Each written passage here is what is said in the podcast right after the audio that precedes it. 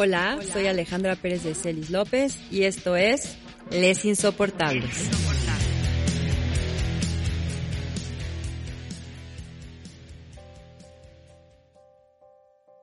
Hola, bienvenidas y bienvenidos a Les Insoportables. Soy Alejandra Pérez de Celis y me da mucho gusto que estén conmigo en este nuevo episodio del podcast. Me gustaría compartirte hoy algunos comentarios que he escuchado de algunos papás y de algunas mamás que tienen que ver como con situaciones que de pronto observan en sus hijos que les cuesta trabajo acomodar.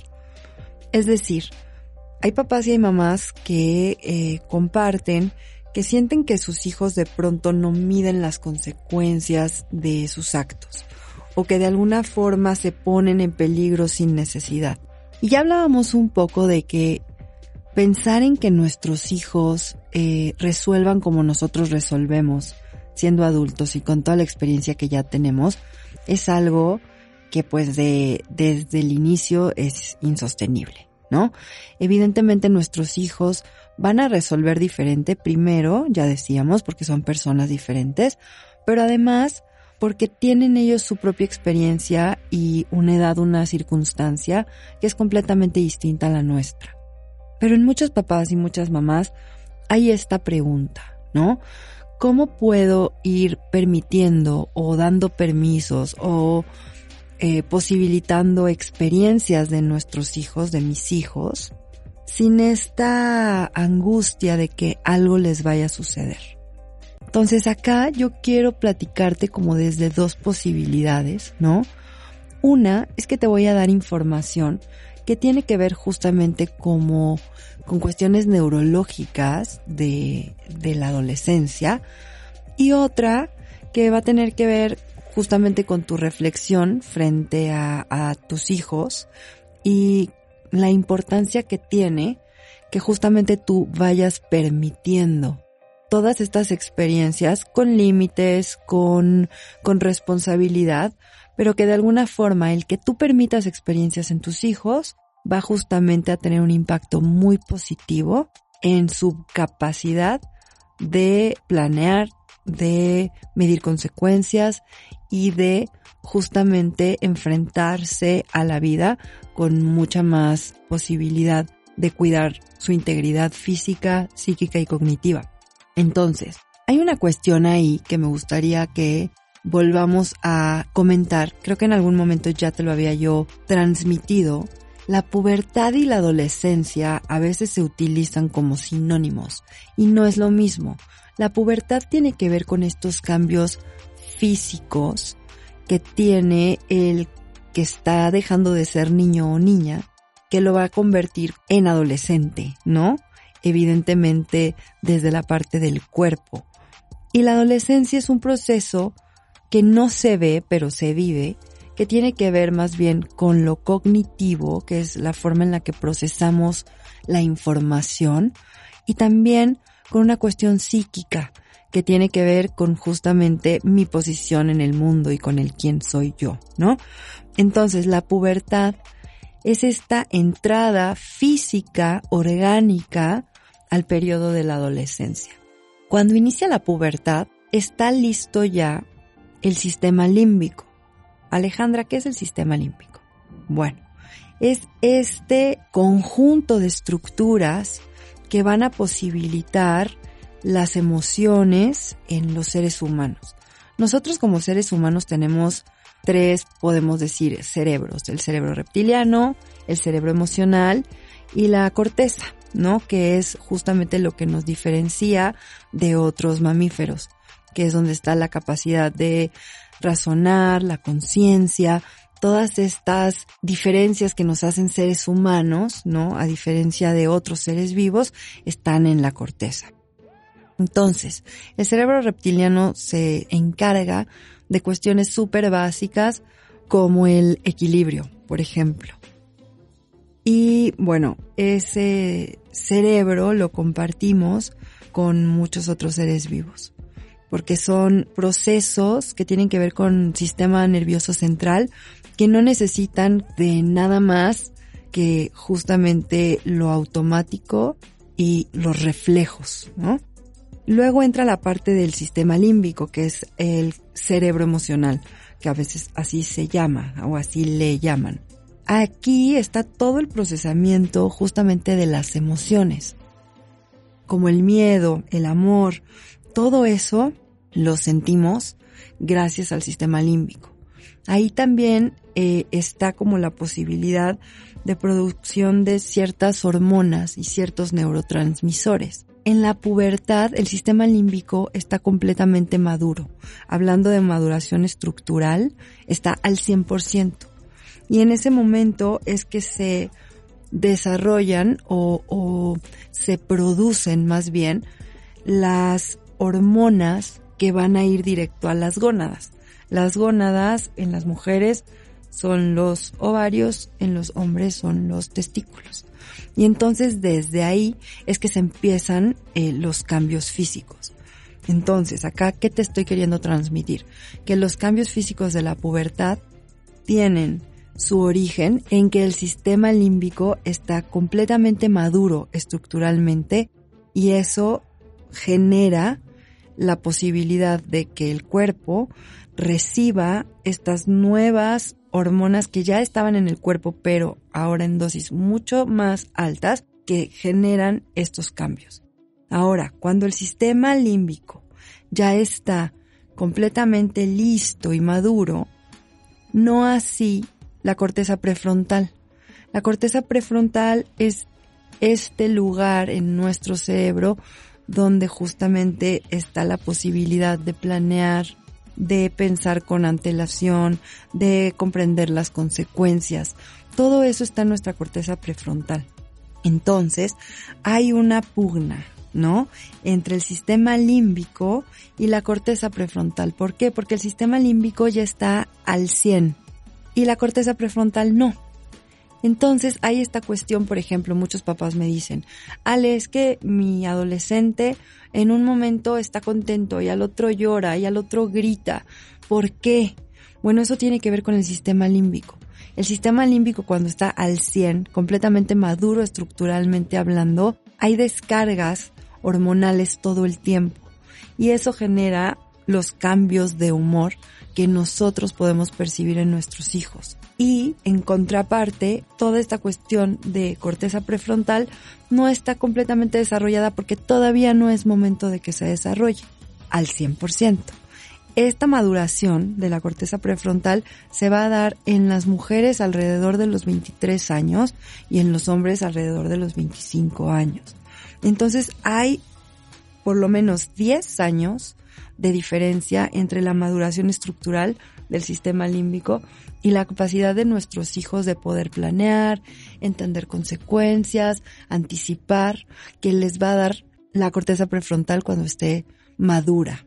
Ahora, es muy importante justo darnos cuenta de que esto es el fundamento de que muchas veces nuestros hijos no piensen en las consecuencias que nosotros sí vemos, pero no es una incapacidad que ellos tengan por desgano o porque no tengan atención a lo que tú les dices o no, tiene que ver con esta cuestión estructural. Si nosotros les vamos ayudando a tener más experiencias y a ir pudiendo tomar decisiones, justamente la corteza se va desarrollando en un nivel o hacia niveles mucho más facilitadores que si nosotros coartamos la posibilidad de que tengan experiencias.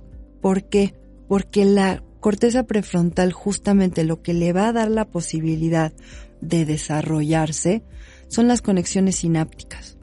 Si nosotros, cada situación que el chavo tiene que decidir, entramos con nuestro punto de vista, entramos con nuestra orden, entramos con nuestra imposición, impedimos justamente que el chavo y la chava generen opciones, generen alternativas. Esas alternativas y esas opciones que el chavo genera por sí mismo es justamente lo que le va a dar la posibilidad de desarrollar corteza prefrontal y las funciones ejecutivas de la corteza prefrontal de forma adecuada. Y ahí te quiero hacer un apunte muy importante. La maduración de la corteza prefrontal, hay una maduración estructural y hay una maduración cualitativa. Es decir, la maduración estructural quiere decir que a los 23 años, así como está, se quedó. Ya no hay más posibilidad de esa corteza de seguir de seguir generando posibilidades de plasticidad. Esa es la maduración estructural. La maduración cualitativa es que cuando llega a esa maduración, ¿qué tanta capacidad desarrolló? No sé si me estoy explicando. Voy a tratar de ser un poquito más, eh, no sé, te voy a poner un ejemplo. El otro día una paciente me dijo, ay Alejandra, es que mi hermano de 40 años está peor que mi hijo de 18.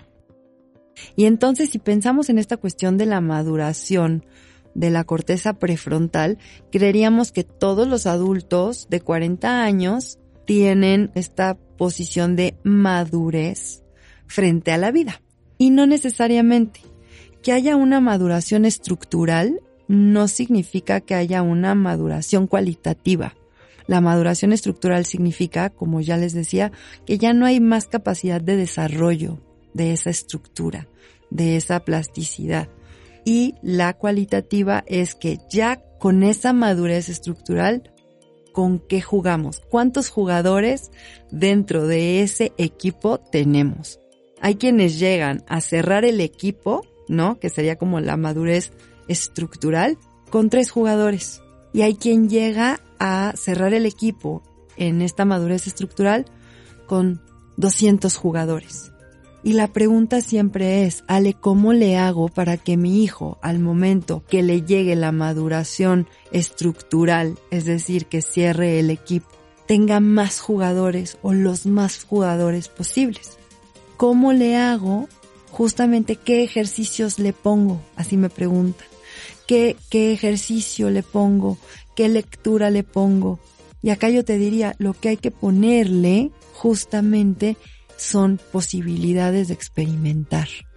Lo que hay que ponernos es un límite a nosotros, como hablábamos en el episodio pasado. ¿Por qué?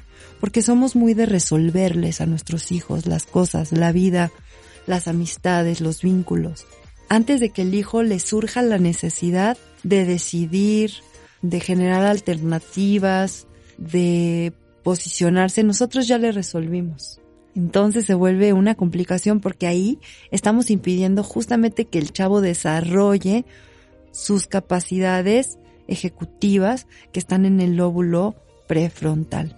Entonces es muy importante que justamente dejemos un poquito este miedo que nos da la cuestión de la impulsividad del adolescente, que confiemos en la educación que hemos dado hasta ahora y que de alguna forma les demos las herramientas para poder enfrentarse a diferentes situaciones donde ellos tengan la capacidad y la posibilidad de decidir, de pensar, de resolver.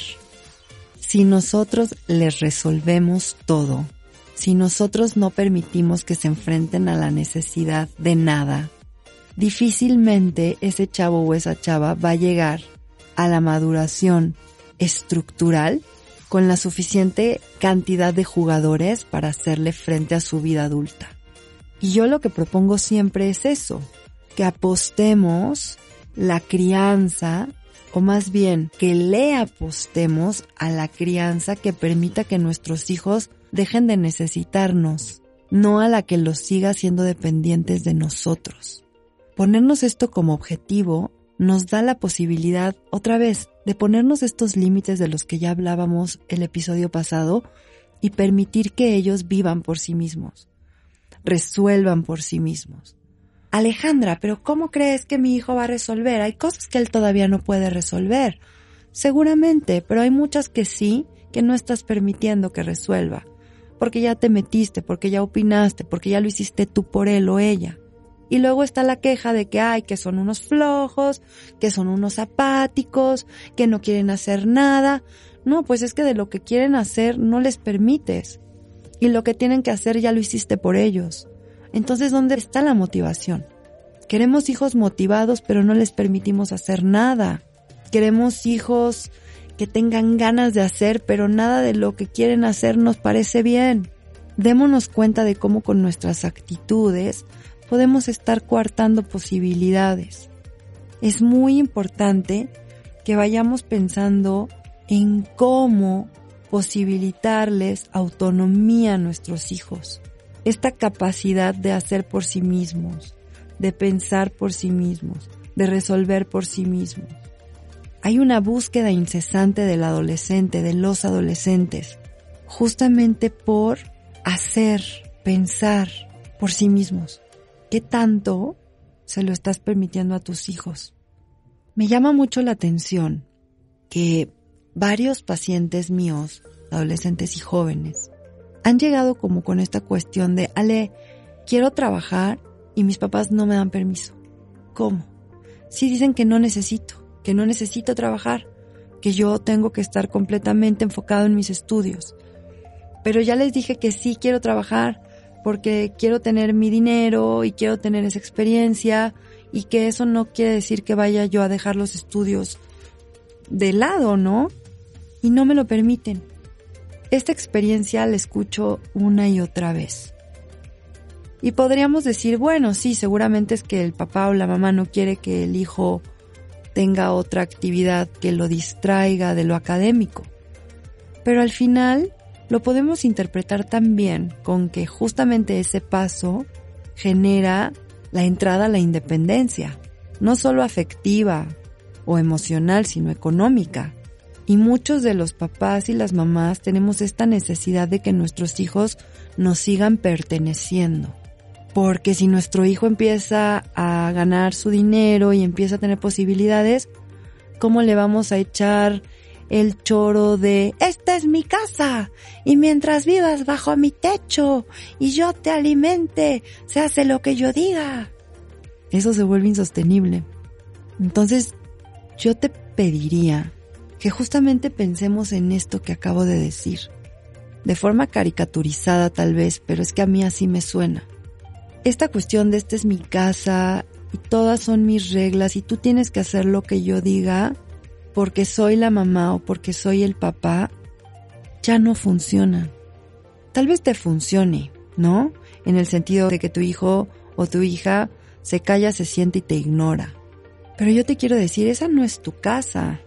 Esa es casa de todos, es también casa de tu hijo. No se tiene que hacer todo lo que tú quieres solo porque eres la mamá o el papá. Lo que estamos tratando es de sostener a nuestros hijos en su individualidad y hay que empezarles a permitir hacer por sí mismos. Y ese hacer por sí mismos va a involucrar el que a veces hagan cosas diferentes a las que nosotros queremos, o a las que teníamos pensadas, o a las que nos gustaría. Pero no por eso está mal. La diferencia no es mala. La diferencia es la diferencia y la diferencia nos enriquece. Hay que posibilitarles la autonomía a nuestros hijos. Hay que permitir que hagan, que piensen, que sean creativos. Esas herramientas son verdaderos escudos y son verdaderas, ¿cómo podemos decir? Potencializadores de vida porque entonces el chavo haciendo y pensando puede llegar a entender qué es lo que quiere, qué es lo que le gusta. A mí me llama mucho la atención que hay papás y mamás que no permiten que el chavo piense, haga, resuelva diferente. Porque yo soy la mamá, yo soy el papá, tienes que hacer lo que yo digo. Y cuando el chavo está teniendo que escoger sus tópicos, o el chavo o la chava tiene que escoger qué estudiar, no sabe. Y los papás se quejan y los papás están enojados, porque ¿cómo puede ser que no sepa? Pues ¿cómo vas a ver? Si no le has dejado que piense diferente a ti, no le has dejado que experimente nada que tú no estés supervisando, ¿cómo vas a ver lo que le gusta? Si lo que le gusta lo mandas tú. Es bien importante darles esa oportunidad a nuestros hijos de conocerse, de experimentarse, de ser autónomos, con límites. Claro, no te estoy diciendo todo se vale y desde ahora que hagan lo que quieran todo el día, todo el tiempo. No, no me confundas, no te confundas. La autonomía implica responsabilidad, implica compromiso. Los papás y las mamás todo el tiempo me dicen, Ale, ¿cómo le hago para que mi hijo se haga responsable? ¿Cómo le hago para que mi hijo se comprometa? Deja de responsabilizarte tú por sus cosas, por su mente, por sus sentimientos, por su vida. Permítele, dale lugar a que él se responsabilice.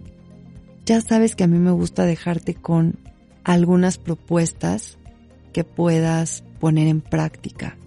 La primera en esta ocasión sería, vuélvete un papá o una mamá que facilite. ¿Qué significa esto?